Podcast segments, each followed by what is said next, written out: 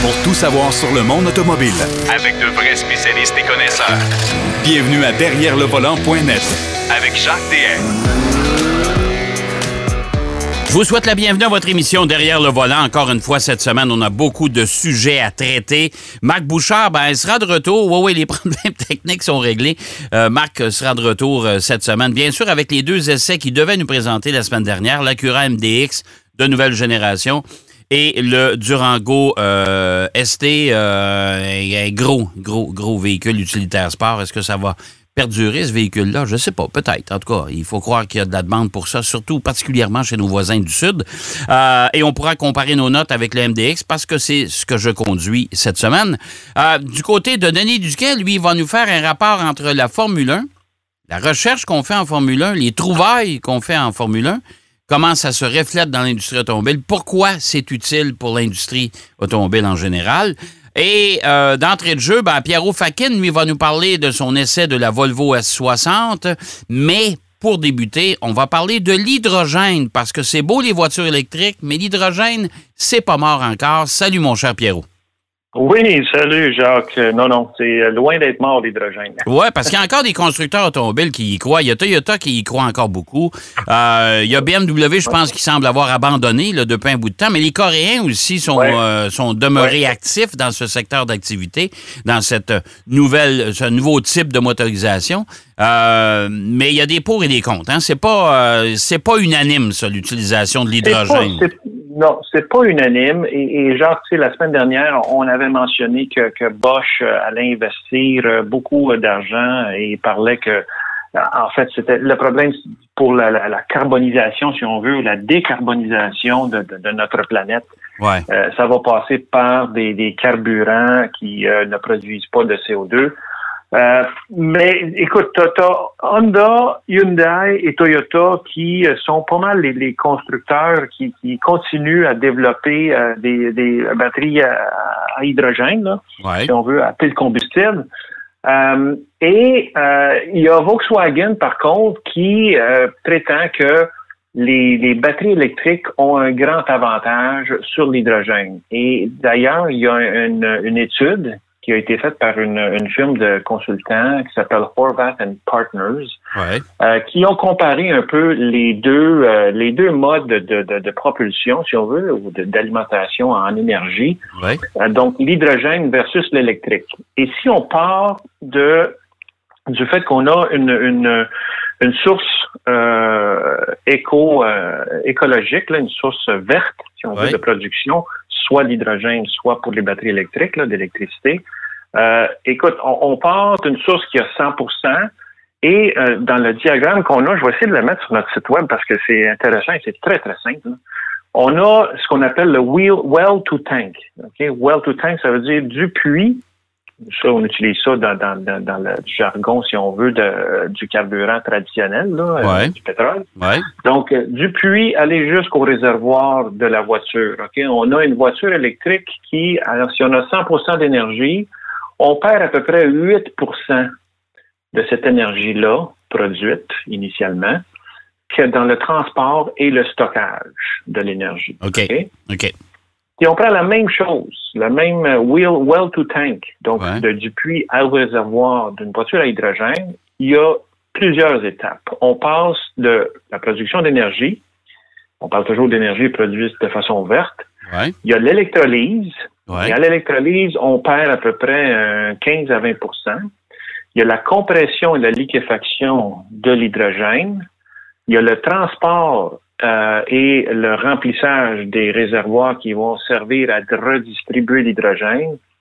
Et à la fin de tout ça, il y a la euh, pile combustible qui va, elle, produire le, le, le, le Fait que là, là, ça, veut dire qu'à ce moment-là, il y a une perte d'énergie quand même avec toutes les Ben, étapes à à suivre. chaque étape, c'est ça, c'est Ouais. ça, genre, c'est qu'à Mhm. à chaque étape, il y a, euh, il y a une, une perte d'énergie. Ouais. Et donc, à la fin, si on prend euh, la, dernière partie qui est, en, en anglais, il appelle ça tank to wheel, donc du réservoir de la voiture à, aller à transmettre la puissance aux roues. Du côté électrique, c'est-à-dire la batterie euh, lithium-ion ou les- les solides qui s'en viennent et tout ça, on a une batterie à haute capacité qui va transmettre entre 70 et 90% de son efficacité, de son énergie. Donc, on est à une efficacité entre 70 et 90% Du côté de l'hydrogène, on a euh, évidemment une batterie, mais qui a une capacité, il appelle ça low capacity, capacité euh, minime ou inférieure, si on veut, là, par rapport à une batterie, qui, elle, va transmettre de 25 à 35% de sa puissance. Alors, en cours de route, l'hydrogène en perd pas mal en puissance. Où l'hydrogène a un avantage sur l'électrique, c'est son autonomie. L'autonomie, on le sait, là, a- on, on nous, on nous dit qu'il y a des 800 kilomètres qui nous promettent et ces choses-là, là, une fois qu'il va y avoir une- un minimum d'infrastructures euh, qui va être établi là, à travers euh, la planète, euh, mais l'autonomie, pour l'instant, a un net avantage sur, c'est-à-dire la voiture hydrogène en autonomie a un net avantage sur l'électrique. Sauf que euh, Volkswagen euh, prétend que, évidemment, ça, ça va changer parce que là, il y a les, les, euh, les voitures, les batteries solid state qui s'en viennent. Donc, Ouais. encore là, on va augmenter l'autonomie, on va diminuer le temps de charge. Fait que, tu sais, c'est, un équilibre euh, entre ces, ces deux, ces deux façons de, de- d'approcher euh, le, le monde Mais, s'en vient. mais moi, là, j'ai l'impression que, que même si l'hydrogène, c'est c'est génial, il reste quand même qu'il y a des, il y a des, euh, il y a, il y a des obstacles qui sont importants. Entre autres, la fabrication de l'hydrogène, ça demande beaucoup, beaucoup d'énergie. Euh, on Ben- est chanceux au Québec parce qu'on a de l'hydroélectricité euh, qui est faite de façon tout à fait naturelle. Naturel, Mais euh, il y a bien des endroits sur la planète où l'électricité, c'est c'est fait avec du charbon, c'est fait avec du nucléaire. Et, ça, et comme je te dis, le fabriquer de l'hydrogène, ça demande une quantité énorme d'énergie. Euh, le stockage, c'est aussi un deuxième obstacle parce qu'il faut que ça c'est soit une énigme, là, présentement. tu sais, c'est faut que ça c'est soit sécurisé, épouvantable, parce que ça, c'est des bombes, là, on s'entend.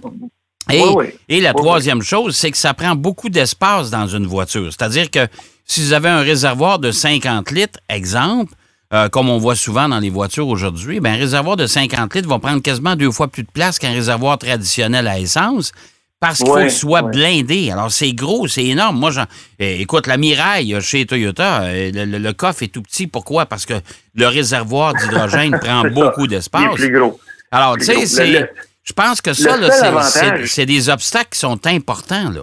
C'est des gros obstacles, c'est des gros obstacles, effectivement, Jacques. Mais mais il y a, il y a un avantage euh, dont euh, mon prochain, prochain sujet, là, il y, a, il y a une firme en Angleterre là, qui va développer euh, une, une voiture, une hypercar encore, une autre, là, Mhm. qui, elle, justement, va être alimentée par l'hydrogène. C'est un projet euh, qui est initié par euh, Matt Falk, qui est un ancien euh, ex-ingénieur en Ouais. Formule 1. Mhm. Et, et, et lui, ce qu'il prétend, c'est que eux, dans le fond, c'est des, c'est une firme qui fait de la consultation en hydrogène pour différents, pour différentes applications, surtout des applications marines, aérospatiales et même pour des génératrices stationnaires, si on veut. Tu. Au lieu d'utiliser de l'essence, ben avec ça, t'es quand même parce que l'essence, là, on le sait, là, le- le- le- même l'essence présentement, on est à peu près à 30, 35, même pas 35, 30% d'efficacité euh, euh, par rapport à qu'est-ce qu'on réussit à extraire de- du carburant, là, du pétrole.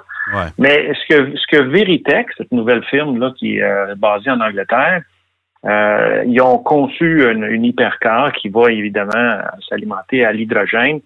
Et le point, le point, si on veut, critique euh, positif euh, que M. Falk amène, c'est que la voiture euh, propulsée à hydrogène va être probablement, je dirais pas la moitié, mais beaucoup plus légère qu'une voiture à batterie, euh, comme on dit, conventionnelle électrique. Ouais. Parce que c'est ça un, un des, des- des avantages de l'électrique, c'est que c'est très pesant. Ouais. on, a, on a les batteries qui sont installées dans le plancher de, de ces, ces voitures-là. Oui, mais ça, avec les plateformes. années, ça, on s'entend qu'avec les années, le poids des batteries va diminuer. Les solid state, Ben- justement, les, les batteries euh, solides, là, Et voilà, et voilà. Ça, on s'en va vers ça. ça, c'est Oui. moins lourd, ça prend moins d'espace. Euh, L'autonomie est plus grande, le temps de recharge est, plus, est euh, moins élevé. Écoute, je vais te dire, c'est rien pour aider l'hydrogène, ça. Non, non, non. Mais l'hydrogène, comme ils disent, c'est que aussi, ça va servir à des véhicules industriels, des gros véhicules. Parce qu'imagine déjà, c'est un véhicule lourd, là, si on veut, les véhicules de transport. Là. Euh, si en plus on y rajoute des batteries qui sont euh, beaucoup plus lourdes, euh, ça devient, ça, requiert beaucoup d'énergie. Tu sais. D'ailleurs, Jacques, avec avec la Kia Soul que j'ai eue il y a deux semaines, j'ai fait la comparaison entre la, la, la, la Soul VE, c'est-à-dire véhicule électrique, et une Soul à essence. La, la Soul VE développe 200 chevaux. Mais ça prend ces 200 chevaux-là. Le rapport poids-puissance, là, euh, il est quasiment égal, mais si on veut, mais ça prend 200 chevaux pour déplacer la, Kia Soul EV versus 100, je pense que c'est à peu près 140 chevaux pour celle à essence. Pour le même poids, si on veut. Fait que, tu sais, c'est ça, ça te prend 50 à 60 chevaux de plus qu'il faut que tu développes parce que la voiture pèse plus. C'est ça, exactement. exactement. Alors, il y, a, vraiment des, des deux, deux écoles de pensée. Mais bon, écoute, il y a des projets qui s'en viennent euh, à gauche mais, et à droite. Mais, mais c'est pour ça que je dis depuis le début, euh, Pierrot, c'est qu'actuellement, l'industrie automobile s'adapte euh, parce qu'ils ont deux contraintes, les nouvelles normes gouvernementales qui sont de plus en plus sévères. Absolument. Et, le temps qu'ils ont pour développer et présenter une voiture commercialisable. Voilà. Moi, je suis sûr que dans leur garage en arrière, il y en a des bébelles que, les ingénieurs continuent à travailler, puis que, ouais, ben, ça va nous prendre encore deux ans avant de trouver la solution de ça et compagnie. Mais là, là, ce que les, constructeurs demandent à leur, à leur staff, à leurs employés, c'est trouvez-nous une solution dans l'immédiat parce que on doit présenter dans notre parc automobile des véhicules entièrement électriques, on doit baisser la consommation générale de notre parc automobile. Euh, ils sont pressés dans le temps et c'est pour ça que les, les, instances gouvernementales, eux, ne savent pas comment ça fonctionne, l'industrie automobile. Ils savent pas comment ça prend de temps pour développer un auto. c'est pour ça que c'est là que ça entre en conflit et qu'ils disent ben écoute, à partir de telle année, là, ça vous prend tant de voitures électriques dans votre dans votre gamme.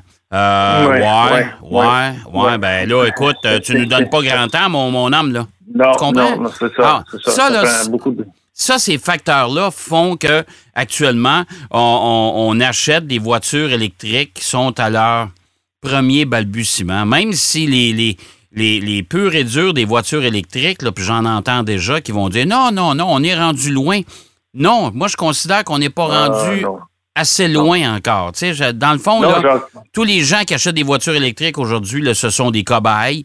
Euh, ils les achètent à fort prix en plus de ça parce que les constructeurs automobiles ils disent, écoute, on n'a pas de volume, on n'a pas de capacité de production.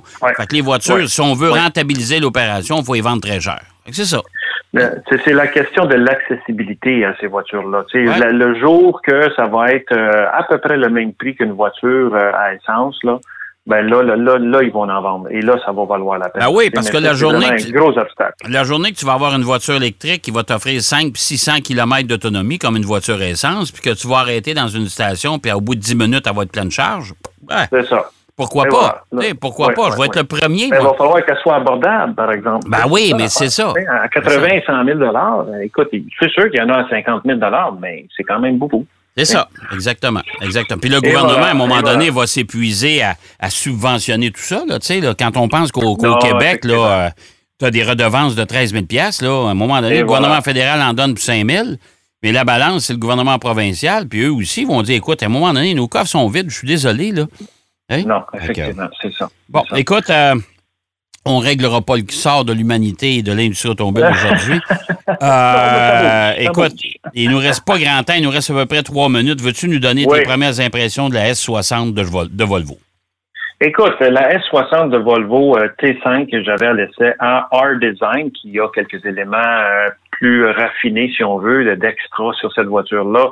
Écoute, c'est une voiture que elle a vraiment un style très élégant. Euh, dans le domaine du luxe, euh, c'est une sérieuse, mais sérieuse compétition euh, contre BMW, Mercedes, Audi, Lexus et toutes les voitures Infinity, si tu veux, tu sais. mais la S60, ce qu'elle a qui est très intéressant, c'est que Volvo avait, il y a quelques années, développé un moteur commun pour toute la voiture. Ouais, ouais. Et le, le, le, le, le 2 litres euh, suralimenté et turbocompressé. Ouais. Euh, c'est un 4 cylindres. Euh, donc ça, ça, ça vraiment, ça, ça donne euh, une voiture qui a je te dirais pas, c'est pas une super sportive, mais elle a quand même, c'est plaisant à conduire. C'est une voiture qui a un grand confort. Euh, je te dirais que le, seul hic euh, pour ces voitures, pour Volvo, en fait, c'est le, système d'infodivertissement qui est un peu... Euh, euh ça prend un peu de temps à s'habituer. C'est un peu compliqué. On n'a pas de bouton. Tout est sur écran un peu. Mais sinon, sinon, la voiture fonctionne super bien. Elle est spacieuse, elle est confortable, très silencieuse. Euh, le système de son Bowers Wilkins qui fonctionne à merveille. Évidemment, il y a Android, il y a Apple CarPlay, on, est tout équipé. Une voiture qui, à la base, si on prend juste la, la rouage, euh, pas la rouage intégrale, mais la traction avant est 45 000. Ouais. Euh, au début, celle à rouage intégral est à 52 000. Avec les options, celles qu'on a laissées être rendues à 62 000, ça va vite là, dans ce domaine-là, ah, dans le luxe. Mais une voiture qui, euh, une chose que j'ai beaucoup aimée, et ça je trouve, peut-être pour toi aussi, genre, tu sais, quand tu embarques dans une voiture et tu tiens le volant, le diamètre du volant, c'est une chose, mais aussi le pourtour du volant, l'épaisseur du volant. Mm-hmm. Euh, Volvo là-dessus, là, je trouve que c'est des détails que des fois, là, on se dit Ah, ça, ça, on est bien, on, la sent bien. Oh, ben, c'est important parce que c'est la première chose qu'on touche dans l'auto, dans le fond. Ben, c'est justement, tu sais, et moi, j'ai tendance à aimer un volant qui est légèrement plus large, plus épais qu'un mince. Alors, euh, Volvo, écoute, chapeau, ils ont fait une, très belle job avec euh, cette voiture-là encore, là, et, très spacieuse, vraiment. Là. Bon, ben, tant mieux. Tant mieux. fonctionne très bien. Bon, ben écoute, euh, Volvo S60, euh, voiture à acheter, évidemment. Euh, c'est une voiture intéressante. je pense que Volvo à considérer, fait. À considérer. À considérer. Absolument. Oui, oui, Mon cher Pierrot, merci encore une fois. Ça fait plaisir, Jacques. on se parle la semaine prochaine. Dans les prochaines semaines, j'aurai le loisir de te parler d'une voiture d'exception que j'aurai à laisser pendant un week-end. La nouvelle Rolls-Royce Ghost. Oh, la Ghost, qu'on a vu dévoiler l'année passée. Oui, oui, oui, oui. Ouais. Là, ça, je, te parlerai de cette voiture-là rapidement. Oh, ça, va être silencieux, mon ami. Oui, mais euh, en tout cas, c'est pas à la portée de toutes les bouches. Je vous le dis tout de suite, là, euh, ça part à 450 000, ça, cette affaire-là. Là, OK? Fait que, ah, juste ça. juste ça, juste à peine. Hey, merci, Pierrot. On se parle la semaine prochaine. Merci, Jacques. Bye-bye. Excellent. On va aller faire une courte pause, si vous le voulez bien. Au retour de la pause, la F1 versus l'industrie automobile. Denis Duquet va nous faire le rapport. Il va nous expliquer ça. Qu'est-ce que ça donne? Derrière le volant. De retour après la pause. Pour plus de contenu automobile, derrière le volant.net.